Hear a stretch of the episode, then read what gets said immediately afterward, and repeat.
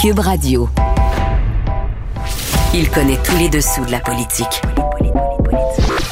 Chef du bureau d'enquête de l'Assemblée nationale. Antoine Robitaille. Là-haut sur la colline. Là-haut sur la colline. Radio. Bon mercredi à tous. Aujourd'hui à l'émission, Sol Zanetti de Québec solidaire exige que le projet de loi 39 sur la réforme du mode de scrutin ne meure pas au feuilleton avec la prorogation annoncée de l'actuelle session parlementaire par le gouvernement caquiste. J'en profite pour lui parler de son comté, de Jean Lesage, ici à Québec, qui pourrait, selon les sondages, passer à la coalition Avenir Québec. Pour conserver le comté, il veut miser, répond-il, sur l'indépendance, même si les sondages démontrent qu'une faible majorité des électeurs de QS se dit souverainiste. Mais d'abord, mais d'abord, c'est l'heure de notre rencontre quotidienne avec Rémi Nadeau. Cube Radio. Les rencontres de l'heure. Rémi Nadeau et Antoine Robitaille. La rencontre Nadeau-Robitaille. Et bonjour Rémi Nadeau. Bonjour Antoine. Chef de bureau parlementaire à l'Assemblée nationale. Pour le journal et le journal, c'est l'heure de notre analyse sportive de la période de questions.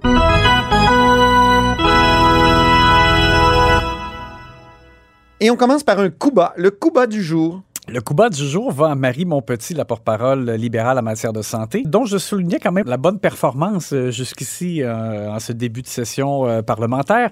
Mais elle a sorti des chiffres du rapport annuel de gestion du ministère de la Santé et des Services sociaux qui démontrent que on rate les cibles qui étaient euh, fixées par le gouvernement caquiste C'est notamment. même une nouvelle qui vient de chez nous, Rémi. Oui, ben parce que c'est ça, le, Héloïse Archambault Héloïse, hein, du oui. journal avait euh, démontré que, par exemple, pour l'attente à l'urgence, le, le- le- le délai que ça prend avant de voir un médecin à l'urgence, des choses comme ça, euh, on, on ratait la cible. Marie Montpetit... Et on sait à quel point c'est important pour le ministre de la Santé, Christian Dubé, qui, lui, s'est fait fort de mettre dans les, les rapports annuels des cibles précises à atteindre. Donc, elle, attaquait là, sur un, un aspect qui, euh, comment dire, est très important pour le ministre. Oui, oui, effectivement. C'est, un, un point névralgique pour, euh, pour M. Dubé.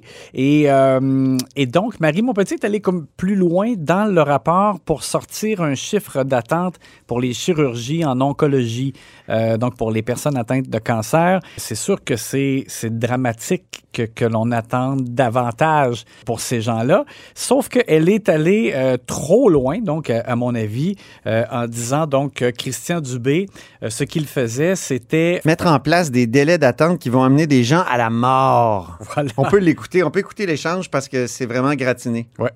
C'est ça, la réponse du ministre de la Santé? Il abdique. Il nous dit, je peux pas faire autrement. C'est ça, c'est comme ça que je vais gérer le réseau de la santé. C'est ça mes priorités. Je, je, vais, je vais mettre en place des délais d'attente qui vont amener des gens à la mort. C'est la façon dont il veut gérer ce dossier-là. Je vais- Soyons extrêmement prudents. Non, deux secondes, Monsieur le ministre. Je vais donner la parole au leader du gouvernement. Je vais demander d'être très, très prudent dans des questions aussi cruciales et, et précises que celle-ci. S'il vous plaît, sans commentaire, Monsieur. S'il vous plaît. S'il vous plaît. La parole est au leader. Ces propos de Marie Montpetit ont vraiment causé un remous là, à l'Assemblée nationale. Les deux leaders se sont levés, se sont invectivés. Puis le président euh, semblait euh, vouloir calmer le jeu à tout prix. Il Oui, était, mais là, il- il était il y a eu- stressé aujourd'hui, Monsieur Paradis. Oui, il a utilisé l'expression faire preuve de méga prudence. J'avais jamais entendu un président de l'Assemblée nationale utiliser méga euh, au Salon Bleu, Oui. Euh, mais il a refusé d'exiger que Marie Montpetit retire euh, ce, cette- ce terme qu'elle avait utilisé. C'est vrai, ben oui. Et, euh, et donc, Simon Jolin Barrette a, a, a rouspété et on l'a vu, donc ça a pris du temps avant qu'il cesse de, de parler, de s'adresser là, à micro fermé à l'endroit du président en disant Ouais, si c'est comme ça, vous allez voir, on va nous aussi, on va, on va prêter des intentions, des choses comme ça. Bon. Alors, je- c'est de toute évidence, parce que Marie Montpetit, après, elle s'expliquait en disant Mais oui, mais c'est comme mathématique, là, si quelqu'un a le cancer et on reporte euh, son, son délai ou euh, on, reporte son, opération, il y a un risque de mort. Euh, mais quand on est rendu dans ce genre de choses-là, c'est pas aussi mathématique que ça. C'est pas, on peut pas euh, prétendre que le ministre, par ses agissements, veut euh, envoyer des gens vers la mort. Là, je pense que ça, on a complètement euh, dépassé les bornes. Oui, ça, Alors, c'est ce n'était Mais pas- elle, elle disait, ça veut dire la différence entre un cancer qui est opérable et un cancer qui n'est pas opérable. Puis la différence entre vivre et puis mourir. Mhm. Ça, elle l'avait dit avant sa déclaration qui a mis le feu. là. Elle avait déjà laissé entendre que le ministre, euh, finalement, conduisait les gens de vie à trépas. Et c'est ça. Et je, comprends le, raisonnement, mais comme je disais, on peut pas aller, on peut pas aller aussi loin puis dire que le ministre de la Santé, euh, euh, sciemment, parce que c'est ce qu'elle a dit, euh, pou- pousse les gens vers la mort. Là, je pense que ça, ça, ça a vraiment pas de bon sens. Euh, on sait tous que c'est, ça peut pas être, euh, être véridique dans le sens que c'est pas, pas l'objectif euh, recherché par, par M. Dubé, c'est clair. Et M. Dubé, lui, euh, peut-être dans sa première défense, il disait, ben là, il faut être réaliste. Il y a eu la pandémie. Alors, pendant la pandémie, c'est sûr que ça a bouleversé le réseau de la santé. Il y a eu des, euh, euh, il y a un impact sur les autres. euh, Puis il y a comme une honnêteté à dire, il y a eu la pandémie, donc nos fameux objectifs, on, on ne peut pas les atteindre. Il faut, Il faut être à la moins.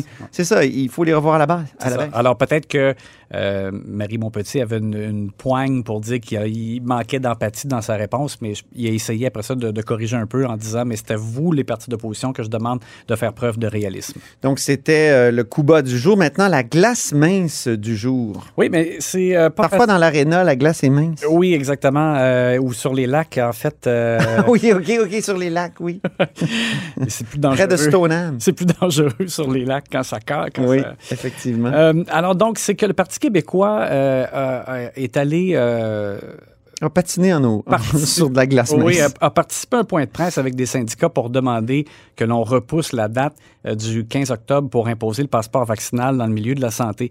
Sauf qu'à à la période de questions, Joël Arsenault a posé une question là-dessus. Monsieur Legault a dit oui, mais est-ce que je, je suis en train de comprendre que vous êtes contre la vaccination obligatoire des employés de la santé euh, qui euh, donnent des soins là, directs euh, aux personnes vulnérables?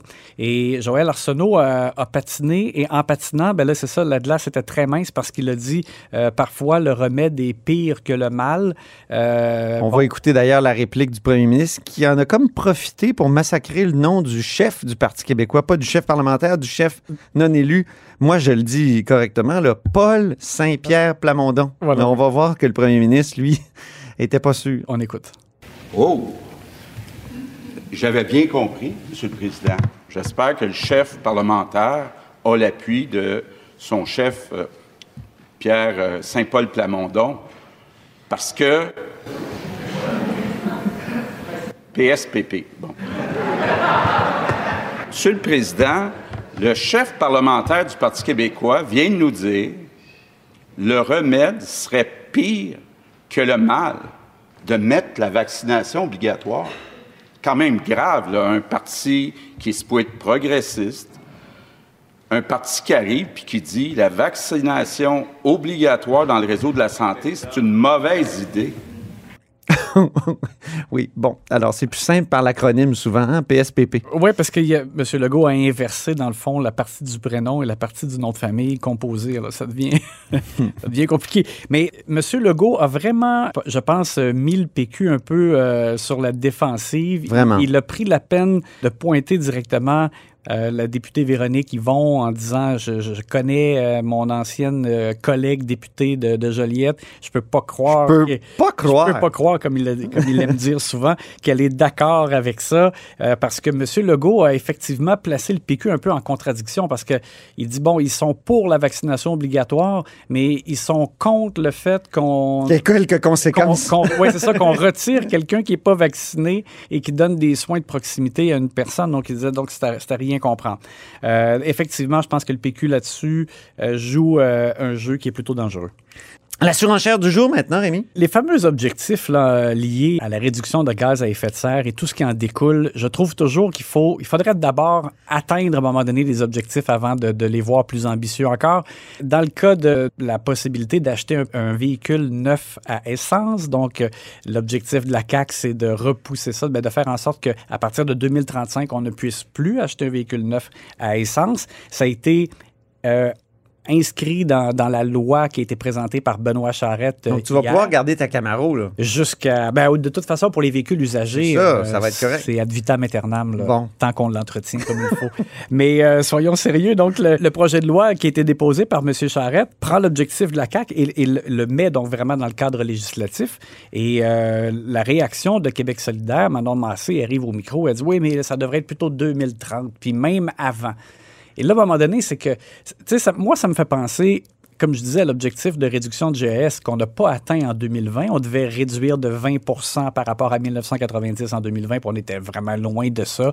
Euh, Monsieur Legault, en arrivant au pouvoir, avait dit, ben, regarde, c'est sûr que ça ne sera pas atteint. Mm. Euh, bon, alors il fixe... Même en campagne électorale, il y avait eu des rapports euh, déposés où on avait pris conscience que c'est... Oui. Même le géant vert, comme on le surnommait, euh, Philippe Couillard n'avait pas réussi à atteindre ces, ces Non, non, cibles-là. pas, pas du tout. Alors là, maintenant, la, la- la cible, c'est 37,5 euh, en 2030 de réduction par rapport à 1990. Et puis, pour les véhicules, je trouve que c'est un peu la même chose. Une des meilleures lignes qu'il y a eu dans les- la- le cadre de l'élection fédérale, il y a un débat fédéral. J'ai trouvé que c'était Erin O'Toole qui avait dit à un moment donné à Justin Trudeau euh, Vous avez beaucoup d'ambition, mais vous ne livrez pas en matière de, de réduction de gaz à effet de serre parce que lui aussi n'a pas atteint euh, ses objectifs. Alors, il y, a un, il y a un très bon pas en avant qui, qui est fait avec, euh, avec le fait qu'on inscrit dans une loi. Moi, je trouve que ça fait encore plus sérieux que uniquement lancer un chiffre dans un plan d'action. Bon, est-ce qu'on peut d'abord atteindre ça avant de commencer tout de suite à dire il faut le faire avant 2030, puis même- peut-être même avant ça? Bon.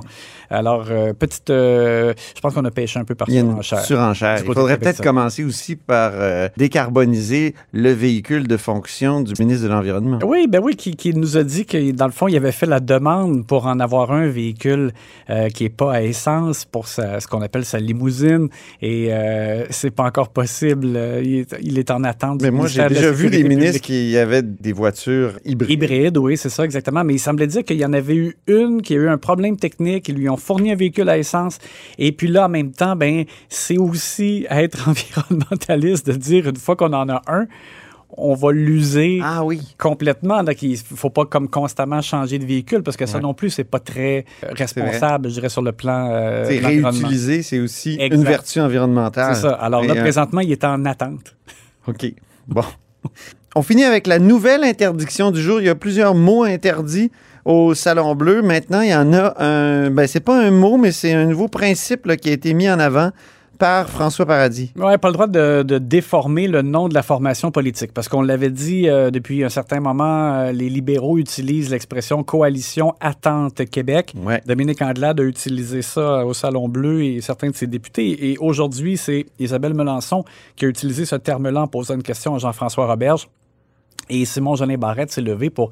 Je pense qu'il a, comme décidé de mettre un peu un frein à ça. Il a demandé au président qu'on cesse de, de, de, de- de- de y aller comme ça avec des comme des sobriquets ou tourner en dérision le nom d'un parti parce qu'il dit nous aussi on, on pourrait par exemple transformer le nom Parti libéral. Et François Legault l'a fait, Rémi? Récemment, il a dit que le Parti libéral était la succursale du Parti libéral du Canada. Oui, puis je- il me semble aussi qu'il a déjà dit euh, Parti libéral de Montréal ou quelque chose comme Oui. ça là, pour, euh, pour se moquer euh, le des, Parti aussi libéral Québec solidaire. Le Parti Ouais, libéral le- solidaire. Oui, il s'est amusé avec ça. Bon, alors là, je pense que M. Paradis a décidé que c'était- assez, parce que là, il a dit, bon, dorénavant... La fin de va- la récréation. Exactement, il ne va pas tolérer qu'on bafoue ainsi les noms des, des formations politiques au Salon Bleu. C'est intéressant, ça démontre peut-être que ça fatiguait la coalition Unir Québec de se faire appeler la coalition Attente Québec.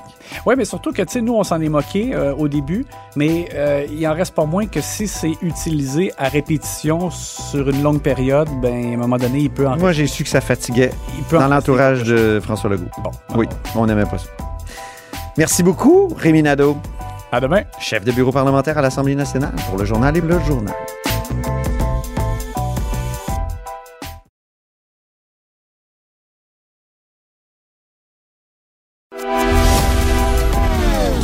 Philosophe, poète dans l'âme. La politique pour lui est comme un grand roman d'amour. Vous écoutez Antoine Robitaille, là-haut sur la colline. Comme on le sait, le gouvernement Legault s'apprête à proroger la session parlementaire, ce qui provoquera la mort de plusieurs projets de loi, dont le projet de loi 39 sur le changement de mode de scrutin. On en parle avec Sol Zanetti de Québec solidaire. Bonjour. Bonjour, Antoine. Alors, il me semble que c'est pas une surprise. euh, le gouvernement euh, a dit l'an passé qu'il repoussait la réforme du mode de scrutin. Euh, François Legault a dit, ben, compte tenu de la pandémie, ben, c'est pas quelque chose qui presse, donc on peut remettre ça à plus tard. Ben c'est ça. Ce qu'ils avaient dit, euh, ils ont déjà reculé sur leur promesse initiale, mais on dirait qu'ils veulent jamais complètement dire c'est terminé. Tu sais, fait qu'ils remettent toujours à plus tard. C'est comme s'ils voulaient faire ça tellement en douceur en espérant que le monde finisse par oublier. puis que ça, qu'ils payent pas de prix électoral pour ça. Mais bref, au début, ils ont, ils ont- ils ont dit ah ben euh, ça sera pas vraiment, euh, disons, euh, les dernières élections n'auront pas finalement été les dernières avec le mode de scrutin actuel. Ce dit, ce qu'avait donc affirmé euh, François Legault. hein. Non, il a fait, exactement comme Justin Trudeau. Ce seront les dernières élections avec le mode de scrutin actuel. Ah, Ouais. c'est bon. Là, finalement, ils ont dit Ah, ben finalement, là, on va mettre un- aux prochaines élections générales un référendum pour voir si la population veut vraiment de ce projet de loi-là. Puis là, même ça, là, l'année passée, le directeur général d'élections a dit Écoutez, si là, vous ne l'adoptez pas, moi, j'aurai pas le temps d'organiser un référendum en même temps que les élections 2022. Fait que faut là, dire que le directeur général des élections se donnait beaucoup, beaucoup, beaucoup, beaucoup de temps. Parce que. Oui, euh, ça m'étonnait aussi. oui. Tu sais, voyons. Je pense qu'il était rendu en janvier 2020. Il voulait déjà que la loi soit, soit adoptée. Tu sais, je veux dire, il y a eu des référendums au Québec que je suis pas sûr qu'ils se sont organisés avec Janvier de temps. 2021, pardon. Je me suis trompé Ouais. d'année. Oui. C'est ça. Oui, c'est ça. Fait que bref, mais il disait quand même que ce sera pas possible. Fait que bon, ben là, ce sera pas possible. Mais le gouvernement a dit, ben OK, ben d'abord, il y aura pas de référendum aux prochaines élections là-dessus. Mais on, on va l'adopter pareil. Ça suit son cours. Puis euh, il y, aura les, il y aura un référendum aux élections générales 2026 sur le mode de scrutin pour une application en, en 2030. C'est- Donc, c'est comme pelleter ça dix ans après pour vraiment jamais en voir les conséquences eux-mêmes. C'était ça à date. Mais là, c'est que j'ai peur que ce soit même pas ça parce que euh, malgré que le, le- projet de loi a commencé là, son analyse, il est rendu à l'étude détaillée article par article, il y a eu les audiences publiques, tout ça. Et là, ben, il y a une prorogation, puis on se demande est-ce que ça va mourir au feuilleton ou est-ce qu'ils vont faire comme avec d'autres projets de loi, transporter, réanimer le projet de loi pour l'amener dans la prochaine session qui va commencer? Ce qui se fait facilement. Ben oui. C'est une simple motion qui dit euh, ces projets de loi-là, qui indique le, le nombre de projets de loi et le- le- les numéros qui, qui- qui ne meurent pas. C'est ça. Ils poursuivent leur cours. Donc, euh, votre crainte, vous, Sol, c'est que ça se retrouve pas là, dans, dans la motion pour réanimer les projets de loi, que ça, ça meurt réellement au feuilleton. Exact. Moi, j'ai. Qu'est-ce qui vous fait croire que c'est leur intention? Ben, j'ai l'impression que, tu sais, depuis le début, ils envoient des signaux euh, très mitigés par rapport à leur, à leur intérêt de réformer le mode de scrutin. Euh, tout à coup, hein, c'est comme, c'est arrivé souvent dans l'histoire. Ils pensent que ce serait une bonne idée, la démocratie, mais finalement, ils se font élire avec un mode de scrutin qui leur donne beaucoup, beaucoup, beaucoup une surreprésentation au Parlement. Puis là, tout à coup, ils trouvent que c'est pas si pire que ça, le mode de scrutin, puis ils veulent pas trop le changer. Fait que Quoi qu'aux dernières élections, c'était pas mal conforme à, à la proportion des, des votes. Ça dépend pour quel parti, mais la CAQ Pour la avait eu plupart des 37 des votes, puis à peu près 60 des sièges. Oui, Donc, ça c'est une vrai. grande distorsion. Il y a juste le Parti libéral qui a eu à peu près le même pourcentage de sièges que de votes aux dernières élections, OK. mais c'est une exception. Vous, ça vous avantagerait dans Jean Lesage? Parce que là, tout le monde dit que votre siège est en danger. Québec euh, 125 euh, Mm. le, le- le souligne. Ben, euh, c'est dur à calculer parce que ça, ça réduirait le nom. Il y aurait des fusions de, de, de, de- de- comment on appelle ça, donc, de circonscription. Probablement, il y en aurait moins. Est-ce que Jean Lesage resterait comme ça? Je ne sais même pas. Mais pour moi, l'important, tu sais, peu importe, mettons que, tu sais, au- je veux dire, il y aurait des candidats dans des circonscriptions, des candidats sur des listes. Moi, je m'arrangerais pour être quelque part. Puis, l'idée, c'est de dire. Auriez-vous une préférence? Candidat de liste ou de circonscription? ben, ce que je connais, c'est candidat de circonscription. Fait que euh, on, tu sais, on- j'aurais peut-être une préférence pour ce que je connais, mais en même temps, euh, candidat de liste, ça peut être intéressant aussi. Il faut, faut l'expérimenter. là. Ne pas être relié à un territoire, ça doit être étrange, non? Ben, il- dans certains modes de, de, de Précis, scrutin, là, ouais. tu peux être sur une liste, te faire élire par la liste, mais après ça, quand même, être a posteriori attaché à un territoire pour le représenter. Euh, Mhm. Fait que ça se peut, ça aussi. Fait que je sais pas qu'est-ce que le projet de loi là sur la table, à quoi il ressemblerait par rapport à ça une fois euh, adopté, modifié. Là. Vous, la- évidemment, quand on dit la, la proportionnelle, là, il y a toutes sortes de possibilités qui, qui vont de- du système israélien, c'est-à-dire une circonscription, Ouais. puis un pourcentage, Ouais. et, et- et- et- et- mais au, au système mix euh, à l'allemande. euh, Là, il y avait un- une formule qui était proposée dans le projet de loi 39. Est-ce que cette formule-là euh, vous convenait, vous, Son? Ben, à 100 là, non. Mais le mix compensatoire, oui. De façon générale, mix compensatoire avec répartition régionale, moi, ça, ça me convient. C'est bon. Maintenant, après ça, c'est que là où le diable est dans les détails, c'est que la formule de calcul qui attribue le nombre de députés de liste à quel parti, euh, il y en a plusieurs formules possibles. Il y en a qui réduisent plus ou moins la distorsion entre le pourcentage de sièges puis le pourcentage de votes reçus. Puis euh, nous autres, on est favorable à la formule qui limite au maximum la distorsion. Mhm. Mais c'est pas nécessairement celle-là qui a été choisie par le gouvernement dans son projet de loi. C'est un amendement qu'on on- pourrait proposer, puis tout ça.